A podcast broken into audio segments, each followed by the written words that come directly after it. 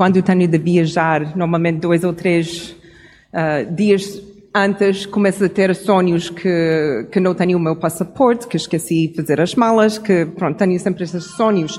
Ontem à noite sonhei que hoje Uh, cheguei à frente para pregar e não consegui ligar o meu tablet. E quando finalmente consegui, não, não consegui encontrar a palestra. E depois, quando finalmente estava tudo mais ou menos, não conseguia lembrar o tema da palestra. Então foi mesmo, eu acho que o sonho era horas e horas e horas, provavelmente era cinco minutos, mas fiquei sentada aqui a pensar, e agora?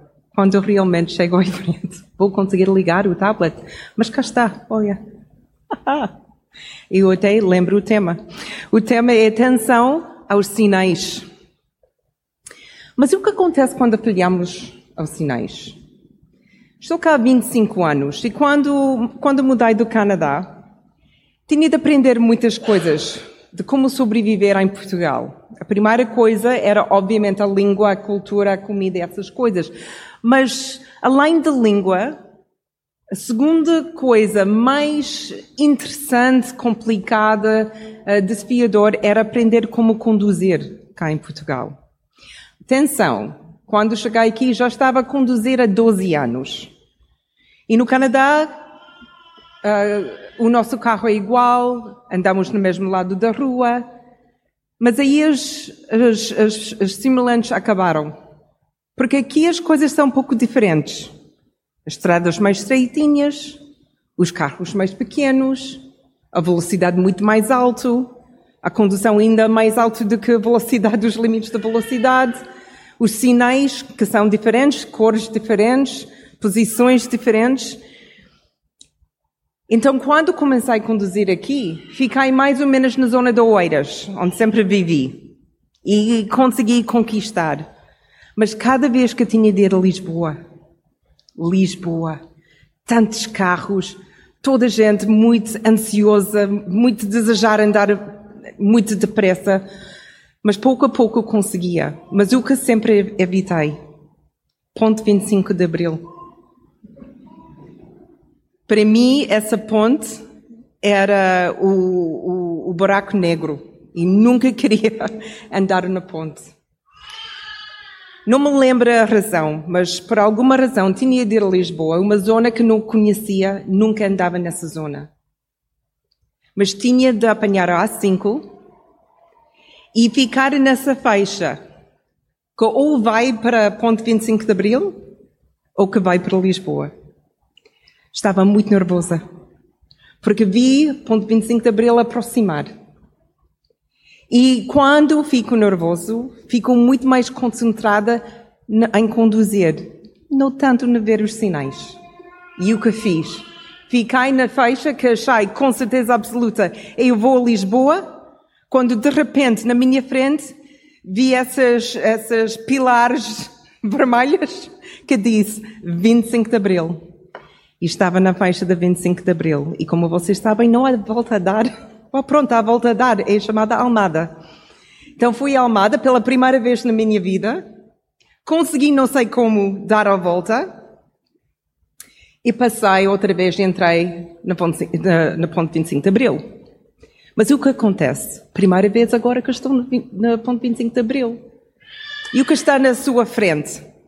Quando estás a ir do sul para o norte? O aqueduto. Era pôr do sol. E era tão lindo, tão lindo. Então estava fixada nessa visão quando estás no top da 25 de Abril e em frente em Lisboa e o aqueduto, que esqueci de ver os sinais. Não sei como, ainda não, não, hoje não faço a mínima ideia como consegui isso.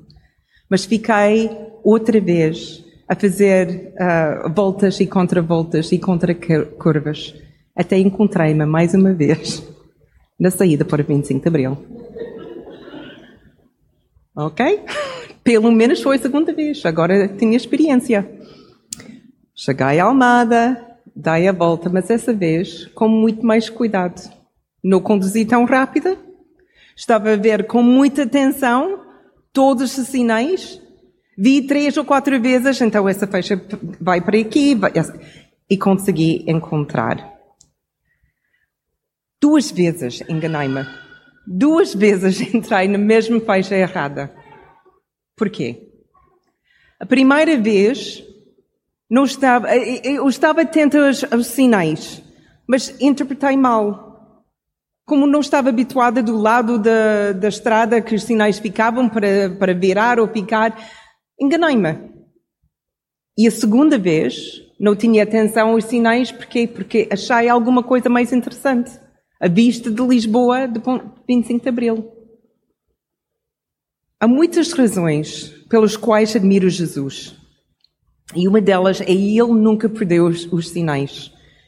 Nunca se perdeu no meio de multidão ou com a multidão, nem com os seus amigos, nem com a sua família, nem com todas as exigências do seu ministério, nem com as pessoas ricas ou as pessoas impressionantes. Jesus observou tudo e estava sempre atento aos sinais. Nada escapou à observação de Jesus, mesmo quando o sinal era distante, singular e quase silenciado. E essa história que o André acabou de, de ler, história de Jesus e o cego Bartimeu. Se vocês já têm as vossas Bíblias, abram para Marcos capítulo 10, 46 a 52. E Marcos não dá-nos muitos detalhes, porque Jesus estava em Jericó, nós não sabemos o que ele fez lá, nós não sabemos, só sabemos que Jesus entrou em Jericó e depois estava a sair. E quando ele saiu, ele estava com grande multidão. Se nós lemos um pouco mais à frente, vamos ver que Jesus estava a caminho para Jerusalém. Para o domingo que nós chamamos o Domingo dos Ramos. Ou seja, estamos a, chegar muito rapidamente ao fim da vida de Jesus. E ele sabia isso, enquanto as outras pessoas não. Mas estava sempre na sua mente tentava falar com os seus discípulos sobre isso e eles não queriam ouvir. Mas Jesus estava sempre atento também a essa realidade que estava cada vez mais perto, mais próximo. E então há muita coisa que Jesus está a pensar, muitas coisas que imagina que ele achava importante ainda fazer. Ficar perdido nos seus pensamentos para mim seria muito natural. Ficar introspectivo sobre o que vai acontecer. Seria tão, tão fácil para Jesus não ver os sinais que estava a acontecer. Mas ainda no meio da multidão, da viagem que ele estava a fazer, com Jerusalém a aproximar, Jesus estava atento às coisas à sua volta. Porque ali na berma da estrada está um cego a pedir. Interessante como os verbos que, que Marcos usa. Aqui o cego está a pedir esmola. Um pouco mais tarde, uma frase mais tarde, ele grita ou clama. Então dá-nos essa sensação que acho que é importante. Que o que o Bartimeu estava a fazer era alguma coisa normal e natural, como nós vemos todos os dias em Lisboa. As pessoas sentadas com os seus copinhos, ou um pano, ou chapéu, a simplesmente dizer dinheiro, dinheiro, dinheiro, ou ajuda, ou qualquer coisa, mas não com voz muito alto. Mas quando o Bartimeu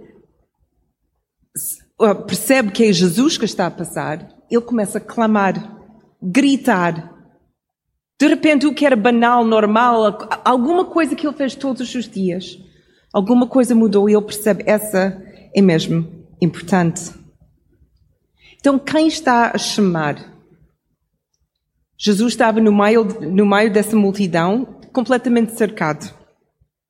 Nós não estamos a pensar ou, ou tratar um, um, cenário de, de, de, uh, de vigília silenciosa. Então as pessoas estavam a falar, havia conversas, gritos, perguntas e exigências.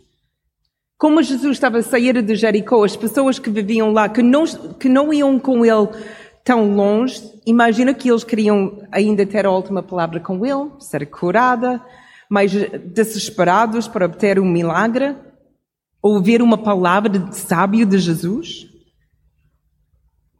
Mas depois, à beira do caminho, a esse cego. Mas havia muitos cegos ao longo do ministério de Jesus. Mas nesse evangelho, Marcos achou muito importante dizer o nome Bartimeu. Não é mais uma pessoa, mais um cego, mais alguém. Alguém sem nome no meio de uma multidão. Não, este é um homem que tinha o um nome Bartimeu, até que era o filho do Timeu. Sabemos muito mais sobre este homem do que sabemos sobre muitos outros. Até lemos sobre algumas pessoas. O paralítico. Era o paralítico. Mas aqui tem um nome. E como disse, eu acho que Bartimeu uh, percebeu que, que era Jesus e ele sabia alguma coisa sobre Jesus. E por isso, numa frase, ele está a pedir e outra frase, está a clamar. Ele sabe que Jesus faz milagres. E por isso ele começa a gritar: Jesus! Mas atenção aos sinais. No, no início, ele não clama para uma cura. Pelo menos por enquanto. Ele não pede dinheiro. Ele clama por misericórdia. Filho de Deus, ou de David, ou seja, Messias, tem piedade de mim. Será que estamos, tu e eu, a ouvir as vozes distantes nos nossos dias ocupados, cheios e brilhantes? Será que as multidões chamam a nossa atenção porque estão a fazer tanto barulho, estão muito próximas e mais óbvios e um pouco mais fáceis de lidar? Ouvimos, estamos a ouvir aqueles que são mais marginalizados. Aqui no Meeting Point falamos muito sobre o sem-abrigo, porque nós temos muitas pessoas envolvidas em apoiar os sem-abrigos. E, na minha opinião, continuamos. Eu acho que uma coisa extraordinária que nós estamos a fazer é um grupo de pessoas muito marginalizados, mas não são só sem-abrigos que são marginalizados. Estamos a ouvir as vozes dos estrangeiros? Ou, ou as crianças que têm dificuldades na escola? João falou sobre isso, sobre a CCA, que estão a, a, a apoiar essas crianças. Ou essas crianças que fazem muito barulho em locais públicos e que são inconvenientes. Estamos com atenção positivos a eles? e adolescente que está confuso sobre a sua sexualidade, ou a pessoa solteira que está sozinha e solitária, ou o vizinho que tem uma uh, deficiência, outra que tem o filho ou cônjuge com uma doença. Estamos a ouvir as suas vozes? Quando eles chamam, será que ouvimos? Estamos atentos aos sinais? Eles precisam a continuar a gritar cada vez mais alto como Bartimeu? A multidão tenta mantê-los calados, porque também querem, demandam atenção.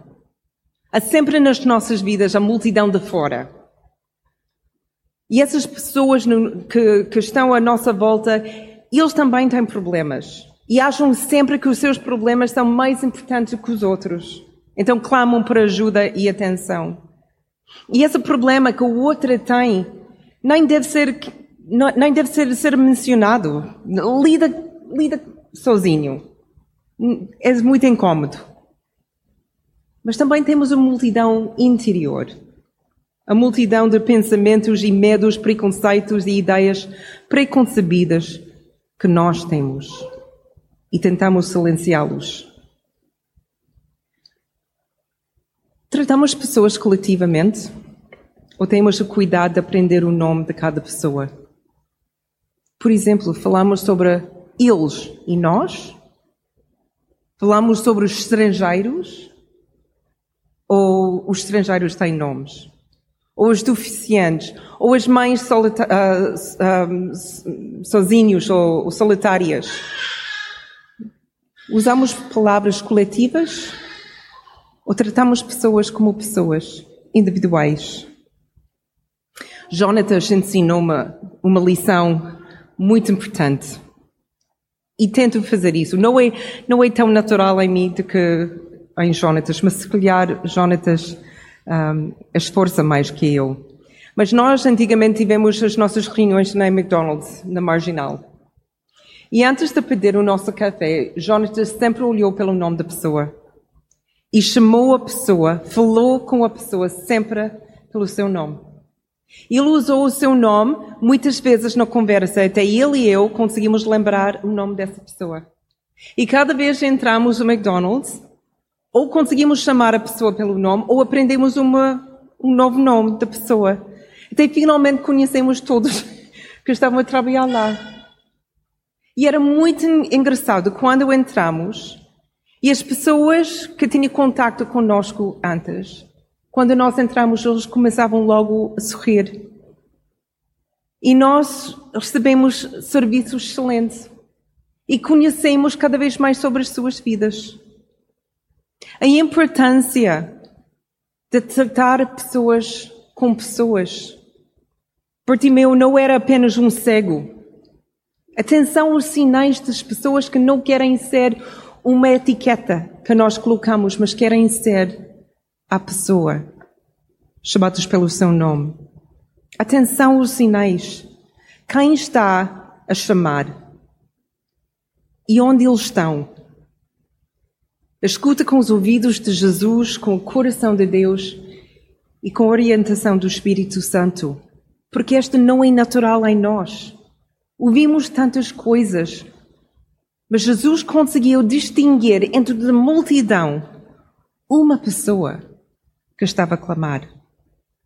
E quando Jesus ouvia essa pessoa, ele parou. A multidão quer continuar. Eles estão a sair, eles estão a conversar, eles estão a receber o que eles precisam de receber, mas Jesus está a prestar atenção. Ele está a ver e escutar os sinais daqueles que querem verdadeiramente segui-lo. Aqueles que, que, percebem que precisam sim os milagres, os milagres de Jesus, físico ou material, mas também compreendem a necessidade de sua misericórdia. Admito que ainda tenho momentos na minha vida quando acho muito mais fácil de continuar distrair-me com o óbvio, com o fácil, o que envolve menos emoções. Às vezes tento convencer-me que outras pessoas ou alguém vai ajudar essa pessoa.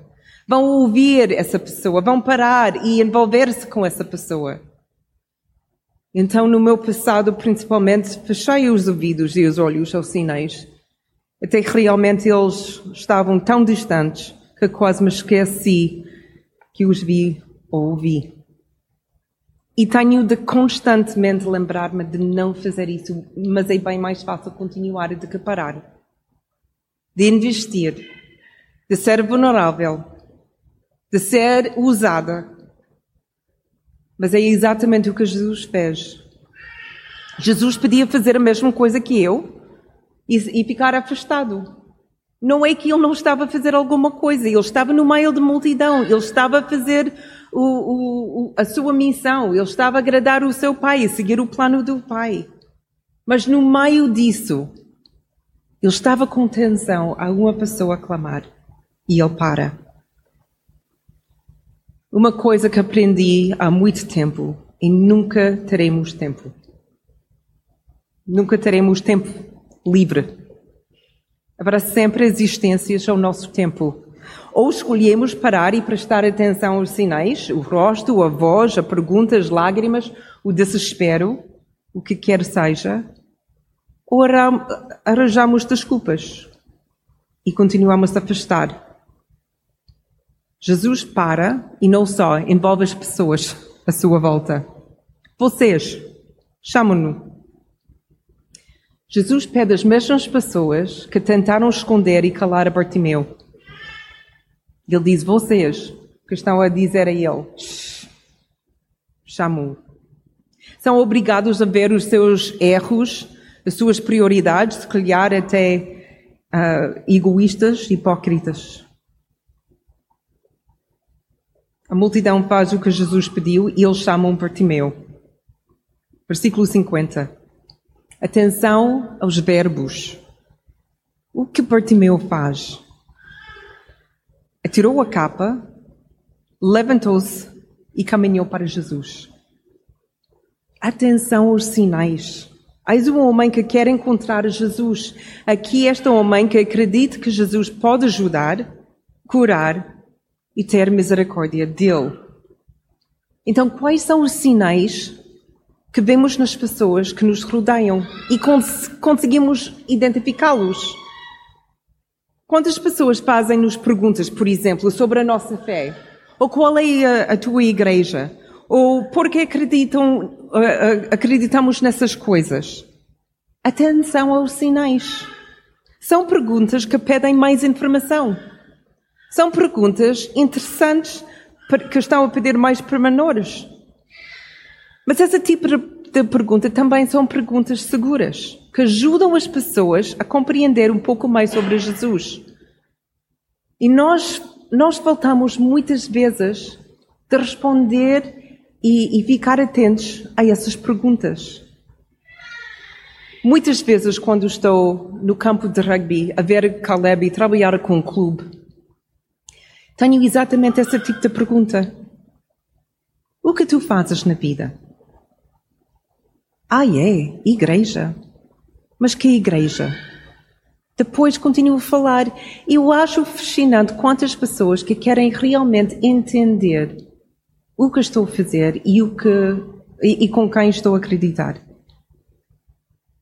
Atenção aos sinais. Às vezes não é só bem educado a, a, essas perguntas. Às vezes, muitas vezes, as pessoas estão curiosos e querem saber. E sei lá se o Espírito Santo não está a tocar aos seus corações. Então, atenção aos sinais.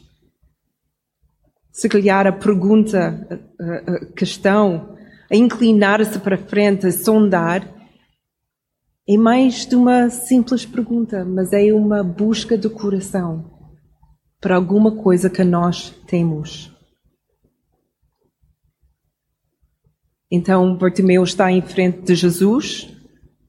Seria interessante, na minha, na minha uh, imaginação, quando, quando as pessoas gritam para Bartimeu e dizem, olha, ele quer realmente falar contigo, alguém tem de ajudá-lo, porque ele é cego.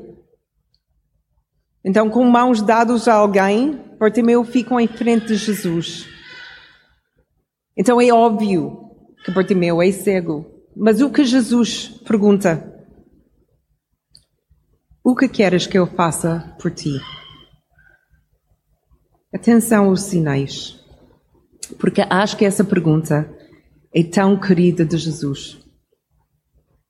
O cego Bartimeu está diante dele e Jesus não lhe diz de forma condescendente o que obviamente precisa. Ele espera, ele faz a pergunta, dá-lhe dignidade a fazer a pergunta. As opções estão mesmo perante de Bartimeu. E ele ouve e espera pela sua resposta. Como é que estamos a abordar as pessoas? Olhamos para eles também e sabemos exatamente o que tu precisas. Então, sem falar com eles, sem alguma coisa, simplesmente damos o que nós achamos que eles precisam. Estamos a tentar ficar atentos aos sinais. Como é que elas responderiam à pergunta: e o que tu queres de Jesus? Damos a voz às pessoas? Escutamos e esperamos? Somos pacientes, brandos? Bartimeu responde: Mestra, queria voltar a ver. E Jesus disse-lhe: Está bem, a tua fé salvou-te. Atenção aos sinais. Bartimeu queria duas coisas. Sabemos mais da primeira pergunta, ah, da primeira vez que ouvimos ele a gritar. Ele clama: Jesus tem misericórdia ou piedade. Segunda pergunta, ele responde: Eu quero ver. Mas Jesus sabe a resposta às duas. A tua fé salvou-te. Então Bartimeu não fica cego, e não fica perdido. Atenção aos sinais. Essa situação que Jesus tem com o homem cego não é diferente que muitas vezes em que Jesus curou alguém e ele ou ela aceitou a cura e seguiu uh, ao seu caminho, mas Bartimeu não. A Bíblia diz que Bartimeu recebeu, não está cego, e em vez de, de, andar para trás e ver a sua família para a primeira vez em muitos anos, ele fica com Jesus e começa a seguir Jesus. Atenção aos sinais. Parar, ouvir e ver. Jesus parou quando ouviu os gritos distantes de Bartimeu. Escutou o que ele queria. Viu o seu zelo e o seu desejo não só de ver, mas também de receber misericórdia. Então, durante todo este mês, no nosso tema, estamos a constantemente a perguntar-nos: estamos a parar? Ou estamos tão apressados, demasiado ocupados com as tarefas que nos foram dadas ou que nós impusamos a nós próprios? E estamos a ouvir. Não apenas as vozes óbvias que nos rodeiam, mas todas as vozes que nos rodeiam. Mesmo aqueles que nos entendimam, que preocupam, que assustam ou nos frustram. Quem está a pedir misericórdia? E estamos a ver. Estamos a ver as pessoas ou estamos a fechar voluntariamente os nossos olhos, porque parece muito mais fácil e menos esmagador. Estamos a ver as pessoas como Jesus vê-las. Atenção aos sinais que estão à nossa volta. Uma pergunta. Uma pergunta do nada. Um interesse súbito olhar de desespero ou de confusão, o movimento da escuta, o comentário cauteloso, cauteloso sobre as questões da fé, o desejo de um toque, a espera de um amigo, necessidade de estar com alguém em silêncio. Como disse, nenhuma dessas coisas são fáceis a ver apenas com os nossos olhos humanos, a ficar atentos aos sinais é alguma coisa que temos de pedir sempre de Jesus. Temos de confiar no Espírito Santo para despertar os nossos sentidos e mostra-nos os sinais que devemos prestar atenção, porque eu vou ver coisas que vocês não vão ver e vice-versa. E se todos nós estamos a pedir todos os dias, até de, antes de nós sairmos dessa, dessa igreja, essa sala, se nós pedimos no nosso tempo de silêncio que vamos ter em dois minutos, se nós pedimos do coração Jesus, a partir de agora, até deite-me, ajuda-me a ficar atentos aos sinais. E se fizemos isso todos os dias, então como e quem vamos conhecer? Quem vai sentir amados por nós? Quem vai ouvir pela primeira vez o nome de Jesus? Quem vai sentir cuidado, apreciado, compreendido? Atenção, eu acho que essa é uma pergunta muito perigosa. Porque se nós estamos abertos e Jesus é fiel de responder, vamos ficar a conhecer muitas, muito mais pessoas que precisam muito mais de nós e particularmente Jesus. Vamos ter agora o nosso tempo de parar, de ouvir e de ver.